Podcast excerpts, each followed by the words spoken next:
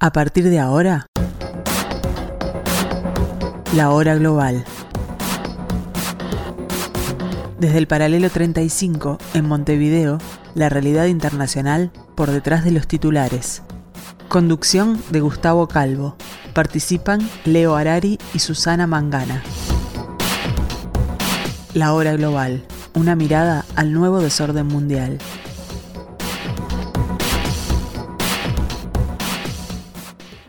Buenas tardes amigos, bienvenidos a esta tarde de Radio Mundo en el 1170M de vuestro dial. En este jueves de turismo, jueves santo, jueves de semana este, ciclista, como ustedes quieren llamarles, 6 de abril del año 2023. Bienvenidos a la hora global.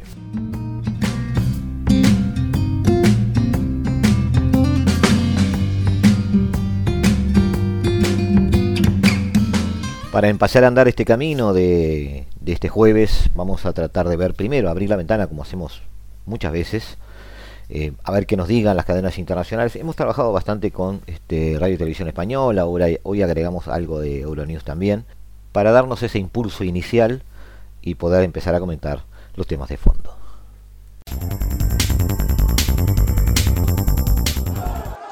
El ministro de Seguridad de la provincia de Buenos Aires, en Argentina, Sergio Berni, fue atacado por varios conductores de autobuses que protestaban por el asesinato de uno de sus colegas, producido el lunes en la madrugada.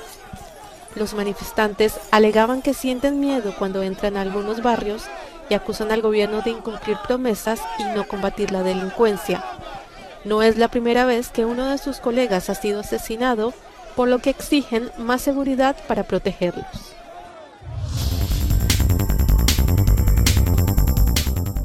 China ha condenado la reunión entre el presidente de la Cámara de Representantes de Estados Unidos y la presidenta de Taiwán en California. El Ministerio de Asuntos Exteriores de Pekín afirmó que China tomará medidas resolutivas y eficaces para salvaguardar la soberanía nacional y la integridad territorial. La presidenta de Taiwán se reunió con una delegación de políticos estadounidenses de distintos partidos durante una escala en Estados Unidos.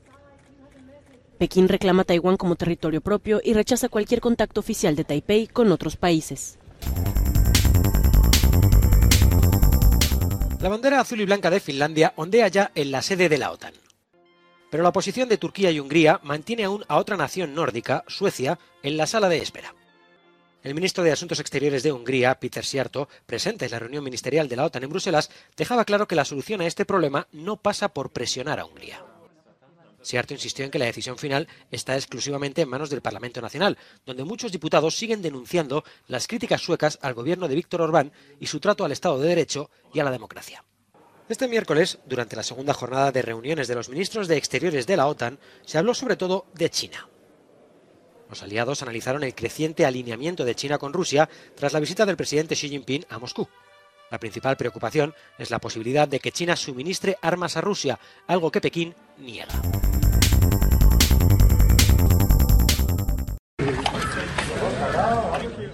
Los ministros de Asuntos Exteriores de Irán y Arabia Saudí se reunieron este jueves en Pekín para llevar a la práctica la normalización de las relaciones entre las dos potencias de Oriente Próximo, tras años de fuertes tensiones, según Teherán. Según el Ministerio de Asuntos Exteriores iraní, ambas partes negociaron e intercambiaron puntos de vista centrándose en la reanudación oficial de las relaciones bilaterales y los pasos hacia la reapertura de las embajadas y consulados de ambos países.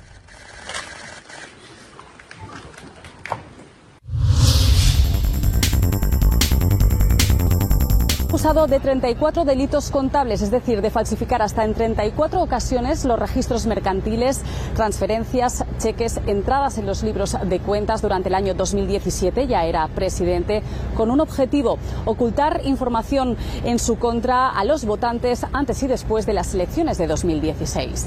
El fiscal de Manhattan, Alvin Bragg, en un comunicado ante la prensa, le ha acusado de urdir un complot junto a sus colaboradores para blindar su carrera presidencial que violaba presuntamente las leyes de financiación de campaña tanto federales como del Estado de Nueva York. Un plan que incluía presuntamente la creación de empresas falsas para sobornar a tres personas, entre las que se encontraba la actriz porno Stormy Daniels, que aseguraba haber mantenido relaciones extramatrimoniales con el candidato republicano. El expresidente ha escuchado esos cargos sentado en el banquillo de los acusados, bajo arresto, sin duda una de las imágenes del día que marcará su carrera, la historia de este país y las próximas presidenciales de 2024. Donald Trump ha pronunciado en esa audiencia dos palabras, no culpable, y ha salido en libertad sin fianza. Sus abogados sostienen que no hay caso y confían en tumbarlo antes de que llegue a juicio. Esto va para largo. Para saber si este proceso judicial sigue adelante, tendremos que esperar en principio a la próxima vista fijada para el 4 de diciembre.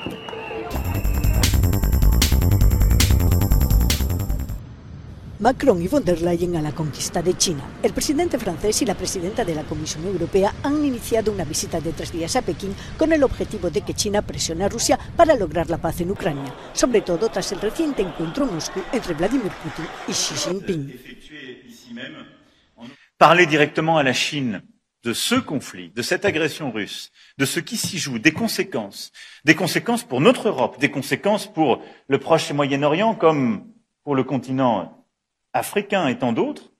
C'est ce que j'aborderai, vous l'avez compris, demain, après-demain avec le président, essayer de bâtir en quelque sorte et d'engager la Chine dans cette responsabilité partagée pour la paix et la stabilité. Pero el presidente francés también viene a hacer negocios. Ha llegado acompañado de más de 50 ejecutivos de empresas galas. Ursula von der Leyen y Macron se reúnen este jueves con el presidente Xi Jinping, una apuesta por China que está generando algunas críticas en el seno de la Unión Europea. Sanna Marin presenta su renuncia. Pocas horas después de anunciar su adiós como presidenta del Partido Socialdemócrata, la hasta ahora primera ministra de Finlandia presentaba este jueves ante el presidente Sauli Niinisto su renuncia a este puesto, tras unos resultados el pasado domingo en las elecciones que apartaban a su grupo del mando del país.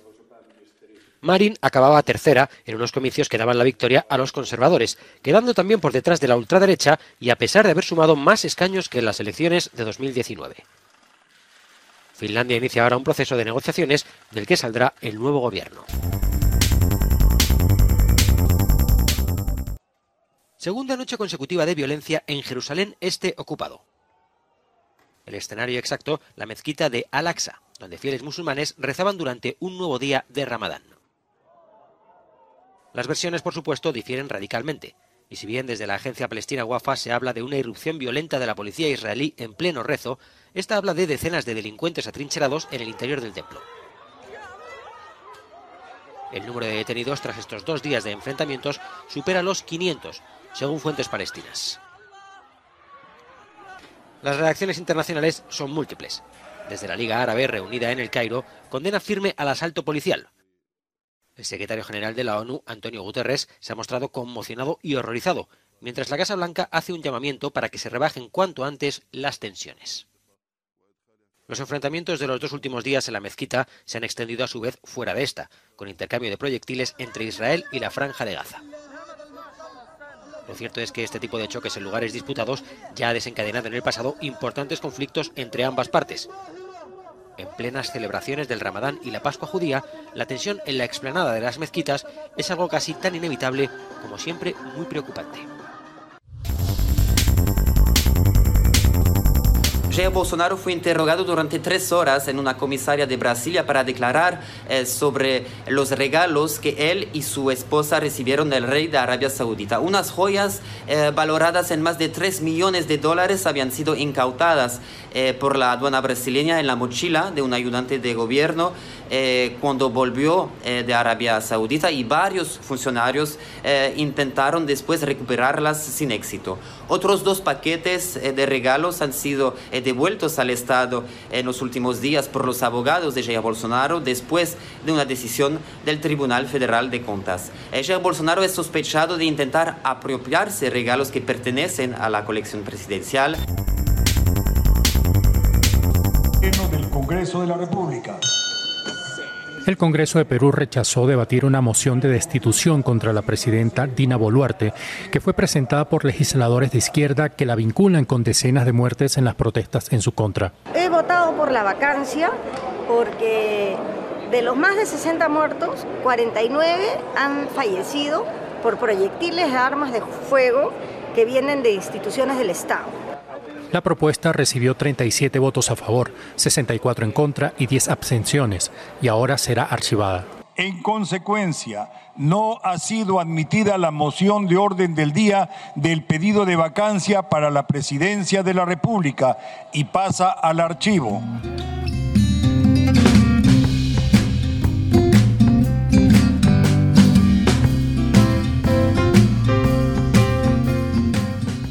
Así vemos amigos este conflictuado mundo, a raíz de estas noticias, vemos cómo sigue girando, siguen alineándose los países, Finlandia entra en la OTAN, eh, Arabia Saudita hace un giro estratégico, mantiene las expectativas de normalización de relaciones con Irán y cumple así con este, las promesas y la estrategia comercial que, que prometió en su momento, o la palabra que le dio a Xi Jinping en su visita a Riyadh, y como dijimos, ambos bloques empiezan a sumar adeptos. En el medio, eh, una América Latina dubitativa, con la presión de Estados Unidos, eh, el avance económico de China sobre ella y el acercamiento de Rusia a algunos de sus países. En el medio, eh, sin que sea noticia, pero manejándose cada día una influencia creciente en el sureste asiático, eh, una influencia china creciente en el sureste asiático, también con una cierta presencia militar que se estaba haciendo demorar por eh, el desvío o la diferencia de agenda o calendario de la política exterior norteamericana debido a la guerra de Ucrania, pero que ya parece ser que no vamos a decir que la paciencia se agotó, pero sí podemos decir que Estados Unidos ha decidido atender el tema asiático ya sin más demora y eh, manejar el concepto ucraniano a, más distancia y con la presencia en la toma de decisiones de algunos líderes europeos. Hay, una gran, un gran protagonismo de Polonia, en este caso, eh, y la guerra de Ucrania será seguirá siendo decidida por Estados Unidos este, desde el punto de vista de, de Zelensky, de la OTAN, pero en el terreno eh, la toma de decisiones cotidiana empezará a trasladarse hacia países como eh, Polonia, eh, la propia Francia en algunos casos, pero sobre todo Polonia, y, Alemania que reticentemente va a tener que manejar un protagonismo. Em, también en el medio, África, que es, ya es cortejada por este, China desde el punto de vista de infraestructura, lo venimos diciendo hace ya algunos meses, por Rusia desde el punto de vista de unas prestaciones de seguridad a través del Grupo Wagner y otros sucedáneos, no solo el Grupo Wagner. Em, el desafío en el Sahel y también más al sur del crecimiento, porque ya la existencia ya está dada desde hace unos años, el crecimiento de grupos yihadistas y terroristas a, nivel general. Este, y ahora este, una, un intento de avance de Estados Unidos sobre el territorio. Básicamente en base a promesas de inversiones y un manejo diplomático y comercial que veremos cómo llega a, su fin o cómo se enfrenta con la posición de el otro bloque, intentando también seducir a los africanos.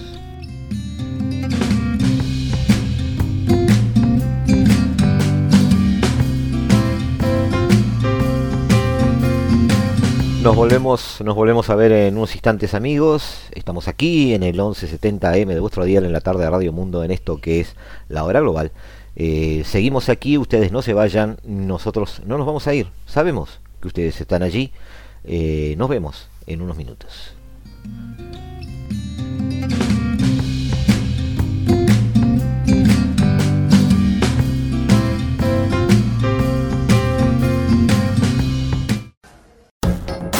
Estás escuchando La Hora Global, una mirada al nuevo desorden mundial.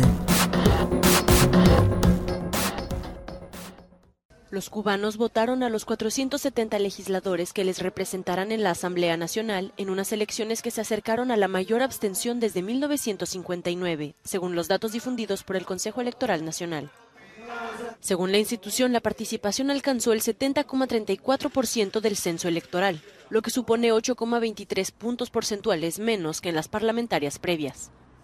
Tres ONG de observación electoral independiente calificaron estos comicios de irregulares y consideraron que no se atendió la voluntad del electorado.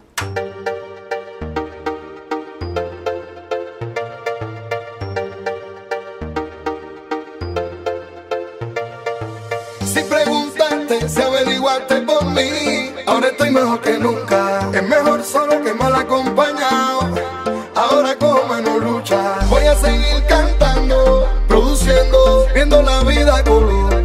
seguir siendo Yeco el inmortal hasta que se saque el malecón. hasta que se saque el malecón. hasta que se saque el malecón. El título de hoy, amigos, de este, de esta reflexión y de esta nota, este, sobre la realidad actual de la política cubana, si es que puede llamársela así. Cuba, la revolución sin pueblo, está tomado de un artículo de diálogo político donde nos pareció muy interesante el punto de vista desde el cual se apoya para poder este, expresar una, realidad compleja, no exenta muchas veces de eh, sesgos ideológicos, de visiones personales, eh, muy anclada en la valoración este, política, histórica y, emocional de cada uno de los que quieren analizar estos temas. En el caso de, la isla caribeña, los, comicios, los comicios celebrados el 26 de marzo, eh, que elegían una Asamblea Nacional de Poder Popular, así se llama, que es un legislativo, eh, que además muy pocas veces delibera, y, obviamente no responden al sentir popular desde el punto de vista de la participación que hay en la elección de sus autoridades, son el más claro ejemplo, según este artículo, de por qué los regímenes autoritarios celebran elecciones. Estas elecciones se dieron dentro de un modelo político institucional de diseño leninista, con un espacio cívico cerrado y sin garantías para el ejercicio libre de la libertad de asociación, manifestación y expresión. Constituyen un proceso poco transparente, dice el artículo, que incumple criterios básicos de integridad electoral, evidenciando con el veto a la observación y auditoría electorales independientes. Evidenciado, debe decir, con el veto a la observación y auditoría electorales independientes. Las elecciones generales eh, en, Cuba eh, se celebran cada cinco años. Las de este domingo 26 de marzo, que ya pasó, eh, son las primeras después de un proceso de reforma constitucional este, realizado o, llevado adelante en el 2019 bajo una ley, una nueva ley electoral emanada de ciertos cambios, cambios constitucionales que reflejaban además algunos cambios en los ocupantes de los sillones de poder en La Habana. Estos cambios no implicaron procesos de ampliación democrática, incluso, incluso disminuyeron los órganos electos de manera directa y aumentaron los cargos a ser designados, no vamos a decir a dedo, pero por allí anda la cosa. Tampoco recogieron los planteamientos populares que abogaban por la elección directa de las principales autoridades del país, presidente y vicepresidente. El proceso ocurre después del mayor ciclo de contestación social, de manifestaciones, de protestas que ha vivido Cuba en más o menos 60 años. A las protestas de jóvenes artistas contra la censura en el 2020 y las masivas manifestaciones populares del 11 de julio del 2021, les acompañó un incremento constante de protestas por servicios públicos. Uno u otro de los eh, elementos disparadores de estas protestas, más allá de, sus diferencias, eh, no hace más que evidenciar la facilidad y rapidez con que se implementaron, eh, habida cuenta de el control ciudadano a que están sometidos, lo que hace ver, lo que hace entrever quizás esa necesidad de expresarse o esa especie de explosión este, de, ánimos reprimidos durante mucho tiempo.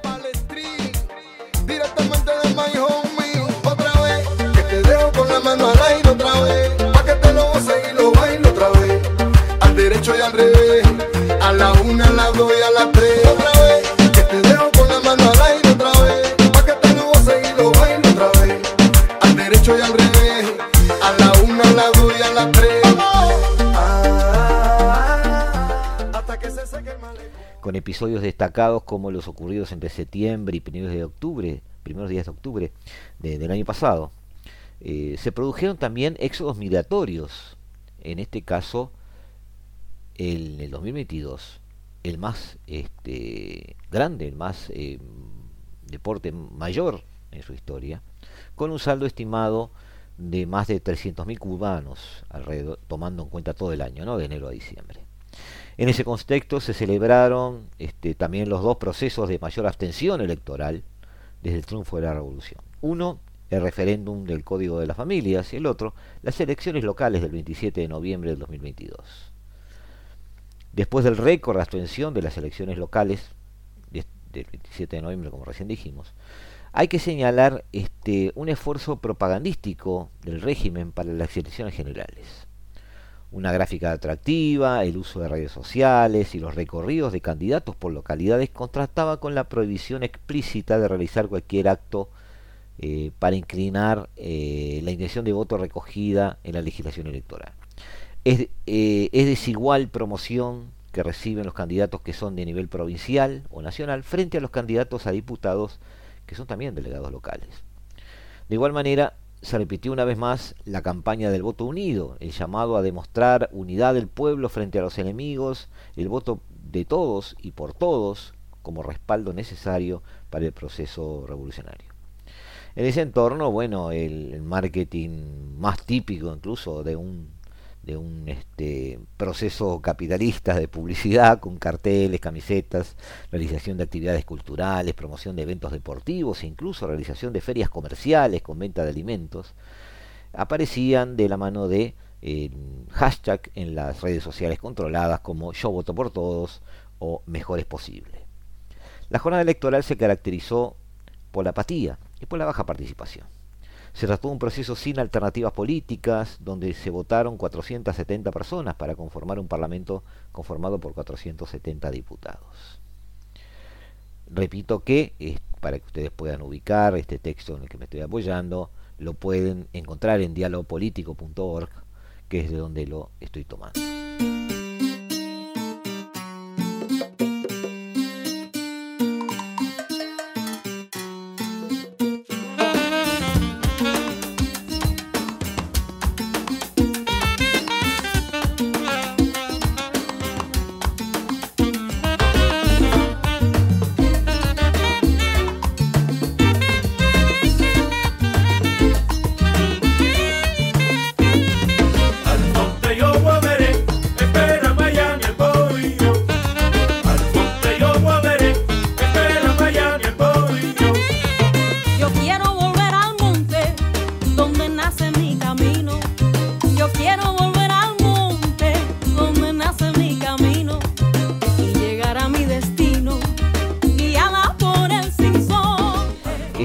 Fueron seleccionadas por las comisiones de candidatura, órganos integrados por organizaciones sociales y demás subordinadas al partido único.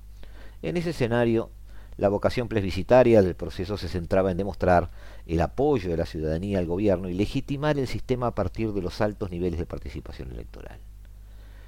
Pero no se dio así. La autoridad electoral ofreció partes parciales sobre la participación, el padrón electoral en Cuba es de unos 8 millones ciento y pico de mil ciudadanos, 120 mil 74. Em, tiene em, una disminución de 230 mil respecto al padrón utilizado en las elecciones locales de noviembre. Además, hay 520 mil ciudadanos aproximadamente menos que el padrón utilizado en el último proceso electoral general en el 2018, que fue de 8.600.000 en aquel momento.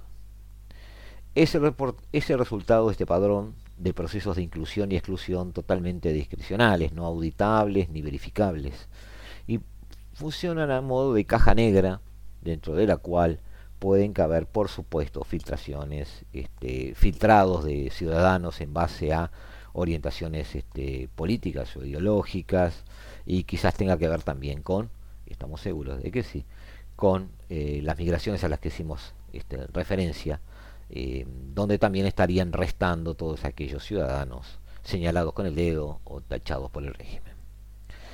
Los partes informados a lo largo del día de la votación mantuvieron una tendencia, menor porcentaje que en el 2018. Los datos preliminares ofrecidos por la autoridad electoral este, anunciaban una participación del 75%, por encima del 68%, pero por debajo del anterior proceso general del 2018. En aquel momento, ya en el 2018, la participación, la participación había sido del 83%, 82.9%. Eh, un 90% de los votos fueron válidos. Hubo aumentos importantes respecto a 2018 en términos de voto en blanco y voto nulo. Y eh, un 27% de los ciudadanos que emitieron voto válido lo hicieron de manera selectiva. De esta manera llegamos entonces a una serie de conclusiones que son un poco las que titulan este enfoque. Más allá de los números, los observadores independientes e incluso la prensa oficial mostraron un panorama lleno de imágenes donde solamente aparecían las autoridades de los colegios y los estudiantes que custodiaban las, las urnas. Nada de largas colas, nada de aglomeraciones. No hay fotografías de filas ni de grupos aglomerados alrededor de los colegios en el momento de ejercer el voto. Observadores y prensa independiente, como dijimos, eh, también señalaron durante toda la jornada numerosas irregularidades como el toque puerta a puerta, vetos a la observación en los colegios, envío de las boletas a domicilios y prácticas extendidas de coacción y acarreo de votos y votantes, cosa que no es inusual en Cuba. Los últimos procesos electorales en una Cuba que sigue siendo totalitaria se han acompañado con campañas desde diversas fuerzas opositoras y defensores de derechos humanos que convocan a la abstención como forma de visibilizar la falta de legitimidad, imposibilidad de construir salidas políticas a la realidad cubana en este entorno, en este entorno legal. Hay evidentemente una desconexión popular eh, con los mecanismos de movilización y coacción prototípicamente leninistas del régimen, por un lado, pero sobre todo con el régimen mismo, el desglose de resultados por provincia y por diputados muestra una posición en la ciudadanía eh, en base a una orientación hacia lo que podríamos llamar un voto castigo a ciertos dirigentes y autoridades locales. Esto ocurre con personas que en su mayoría no están vinculadas a ninguna organización de la debilidad, debilitada y reprimida oposición política.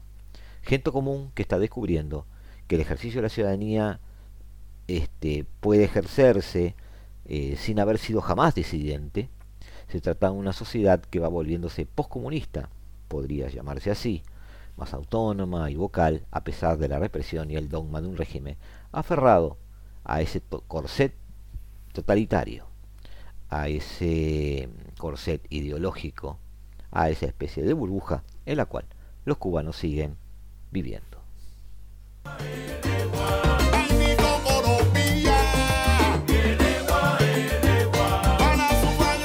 En un ratito nos volvemos a encontrar amigos aquí en la tarde de Radio Mundo, en el 1170 AM de vuestro dial, en este jueves de turismo, en este jueves 6 de abril del año 2023. Ya volvemos.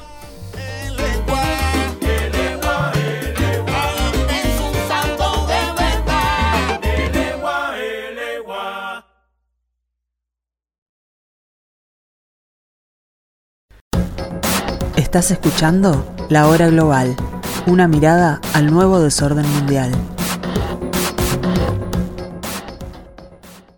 Mañana viernes, amigos, se conmemorarán 29 años de eh, un genocidio que conmovió a Ruanda y al mundo en 1994 y debe ser recordado como una responsabilidad colectiva de la comunidad internacional para prevenir matanzas similares.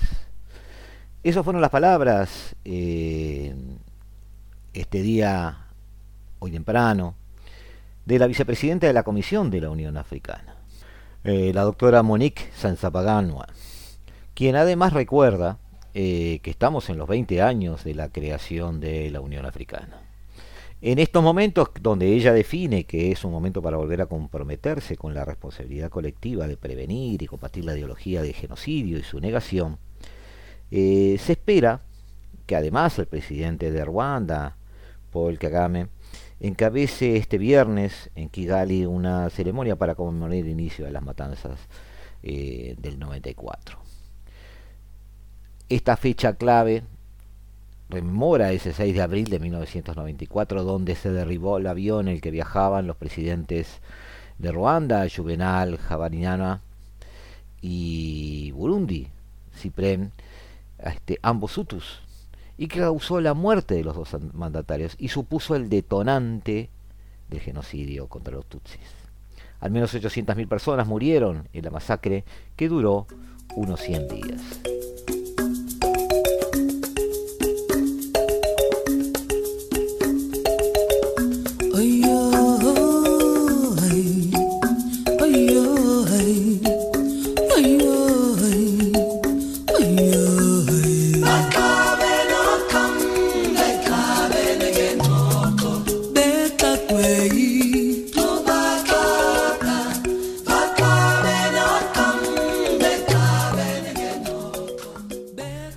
Casi tres décadas después, África no es la misma, pero sí lo es. Se han asentado algunos, este, algunas naciones, sus límites se han asegurado, se han sucedido unos tras otros con golpes de Estado o sin ellos, regímenes autocráticos, eh, autoritarios, verdaderos reinos, pero África ha ido tomando su personalidad de año a año, presidente a presidente, dictador a dictador, de modo que hoy tiene, gracias a la actitud, a la presencia de protagonismo de la Unión Africana, eh, una cierta presencia a nivel mundial y una cierta identificación. Quizás por eso, quizás porque eh, ha cambiado, pero también sigue siendo la misma desde el punto de vista de su dependencia, de sus necesidades, de su inagotable fuente de recursos naturales y por lo tanto de su enorme atractivo económico-político eh, y, y también de alguna manera geopolítico. África es hoy, como lo ha sido siempre, eh, tierra en disputa por las potencias, pero quizás hoy, en el momento en que estas potencias, en el momento en que el resto de las naciones están alineándose en bloques, eh, quizás mucho más firmes, mucho más globales que los de la propia Guerra Fría, África es quizás, decíamos, eh, un lugar de partición o un lugar de unión, pero que definitivamente aportará mucho a quien pueda manejar un cierto dominio sobre ella. Así lo ha entendido China, quien ha desarrollado una serie de intervenciones eh, de inversiones, de construcción de infraestructura, de comunicaciones, de poder blando, como se le denomina ahora, sobre una multiplicidad de países dentro del continente africano. También lo ha entendido Rusia, que desde hace unos 5 o 6 años está desarrollando convenios de cooperación en algunos casos, pero sobre todo en los últimos 24 meses de eh, atención a rubros tan necesarios para las estructuras políticas y urbanas africanas, las nuevas estructuras urbanas africanas, como el tema de la seguridad y la defensa. En ese sentido, el Grupo Wagner ha tenido, como ya habíamos adelantado en algún momento, mucho protagonismo. Rusia y China están, por tanto, presentes en el continente africano.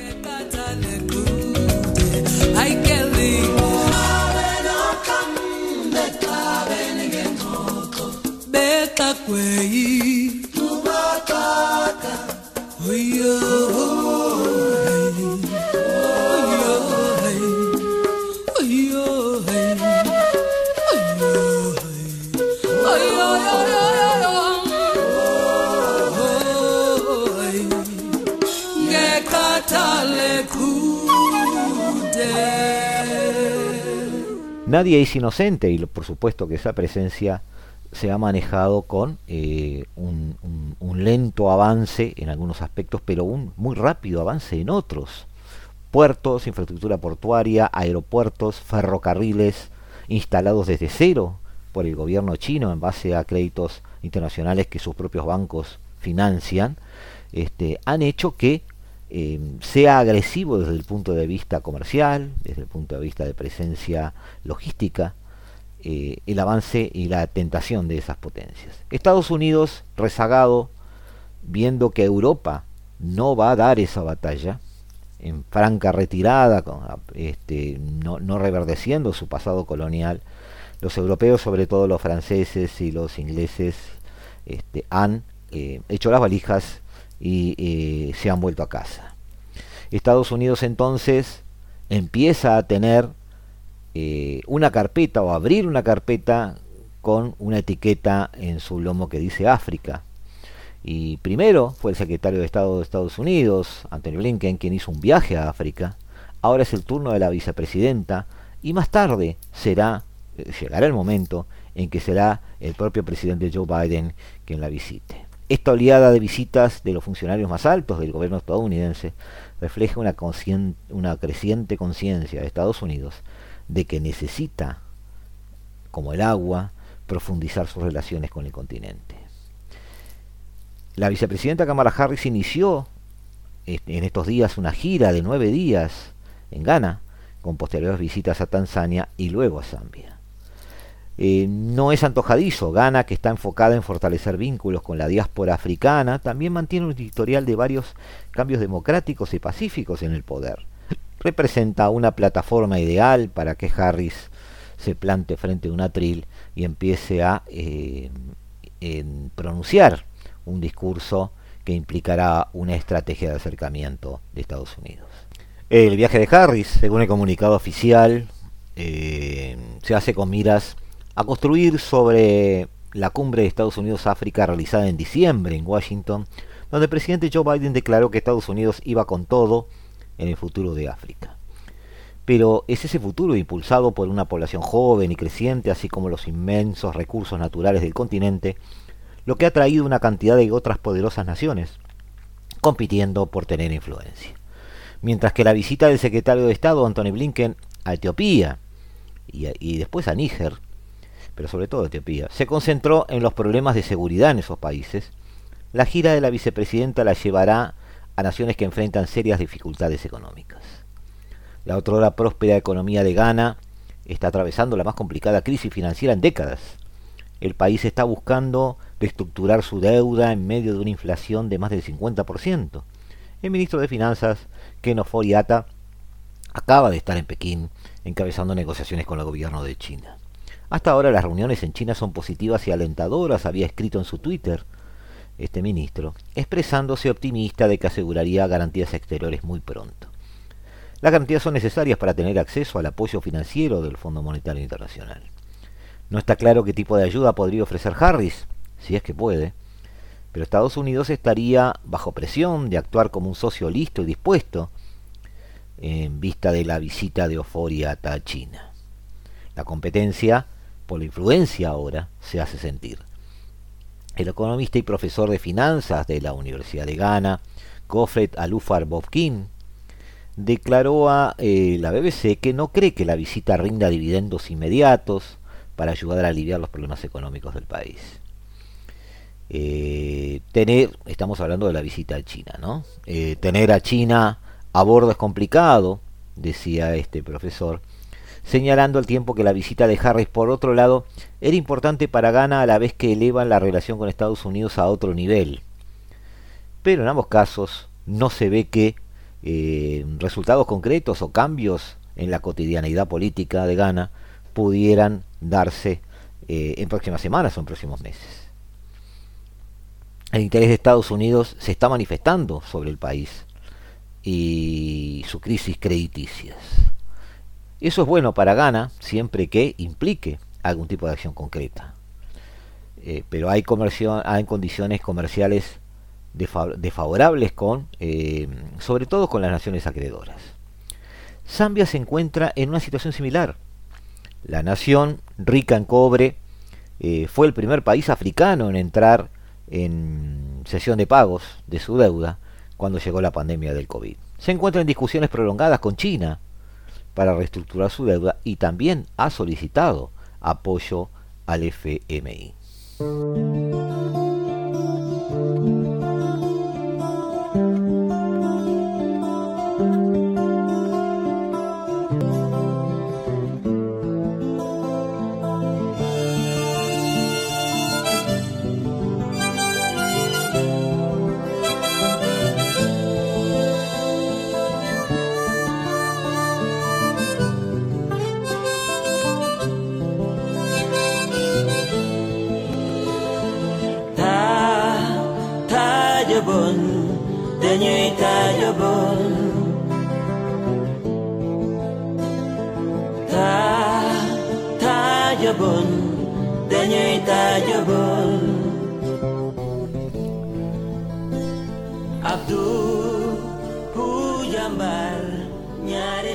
Pero no hay, no hay en- en- en ambos países, no son pocos, los que analizan que, desde el punto de vista de la influencia sobre la estructura de la deuda, quizás hoy China ostente más influencia concreta.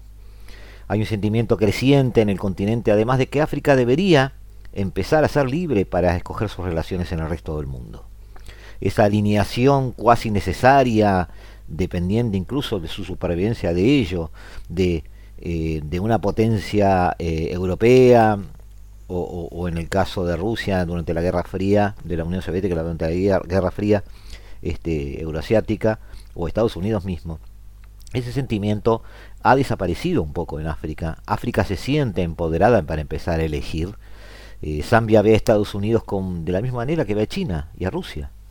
Eh, como alguien con quien sería necesario negociar, pero no en un orden de preferencias. Cuando un país busca el apoyo de China, de Rusia o de Estados Unidos, eso no se debería interpretar como si estuviera haciendo un desaire a otro gran bloque de potencias, explicó este mismo académico que hemos mencionado.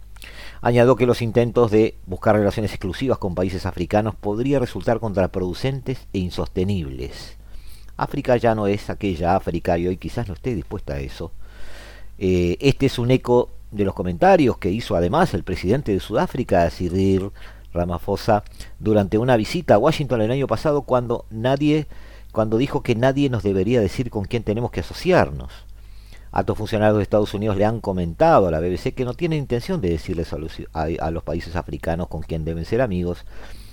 En ese sentido, eh, esto implicaría que Washington quiere ir con pies de plomo en África, no imponiendo ni, ni, ni exigiendo exclusividades. Sin embargo, Estados Unidos eh, quiere resaltar su atención en la democracia en sus relaciones con los países africanos, algo que se espera que la vicepresidenta esté discutiendo durante su visita. El presidente de Zambia, este, Hakainde Hichilema, tiene programado ser coanfitrión en una cumbre virtual sobre la democracia con otros cuatro mandatarios, incluyendo el presidente Biden. En uno de los eh, es uno de los principios de la mano de los derechos humanos y el buen gobierno que, según Estados Unidos, forman parte eh, de la base de sus relaciones con el continente africano. Y eso, en el marketing político de, de- de Washington, los distingue de Rusia y China.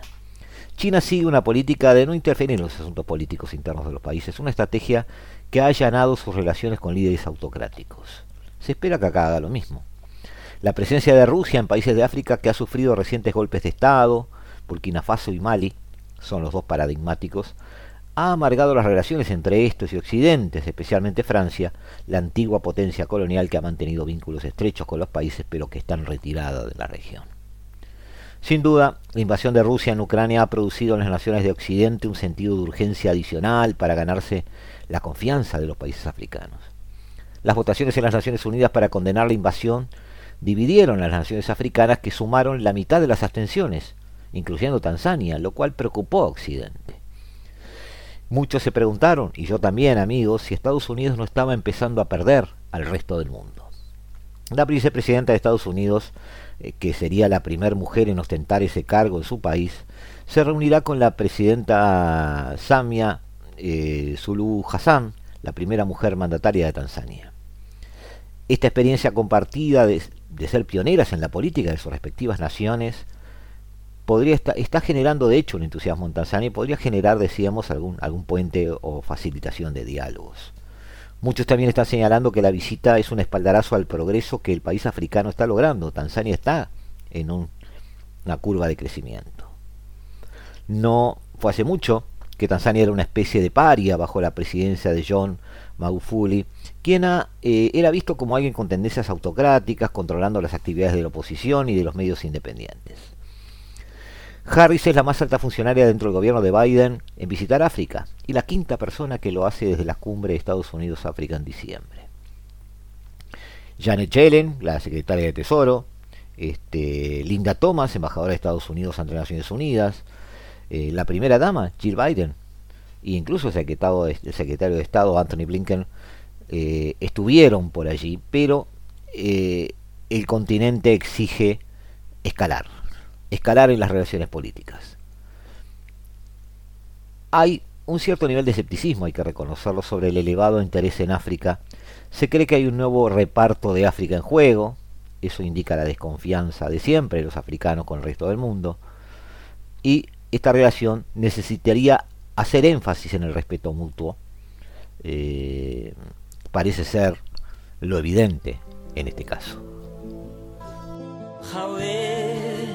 He chico, danos sincero.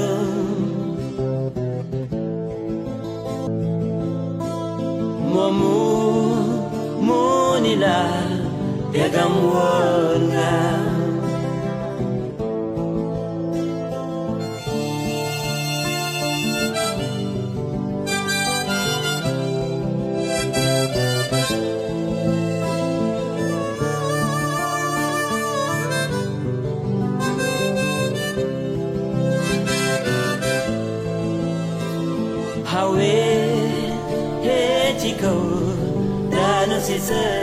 Sobre África, amigos, sobre África y sobre algún sector de África en particular, estamos pensando en el centro de África, en el Congo, en Ruanda, en toda esa zona, esa zona que incluye el Sahel o el sur del Sahel, la presencia de grupos yihadistas, la presencia de cierto terrorismo en el área, golpes de Estado, una inestabilidad que se va a ver acrecentada además por eh, eh, desigualdades sociales que se vienen casi en cascada, derivadas de eh, la desertificación creciente por el cambio climático, la desaparición de zonas fértiles y la expulsión de población rural hacia, hacia el sur, este, empujados por este, el hambre y, este, y, la pobreza.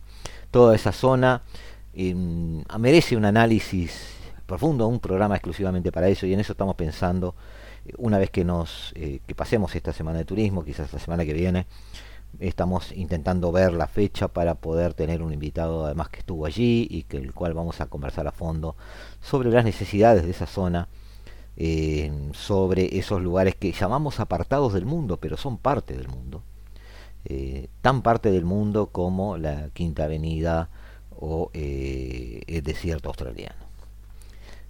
Eh, esa, es, esa, esa, es la realidad y tenemos que empezar a, pensar de esa manera.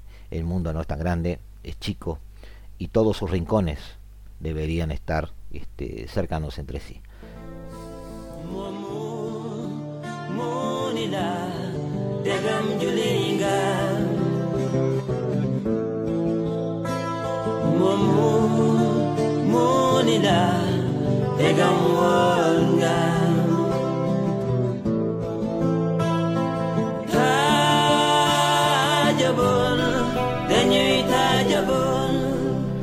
Y ahora amigos, todo tiene su fin, también este programa de este jueves 6 de abril del año 2023, este jueves de turismo, este jueves con eh, una ciudad de aquí en el paralelo 35 eh, con poca gente, mucha gente paseando, mucha gente disfrutando, mucha gente conociendo los alrededores y nosotros nos vamos.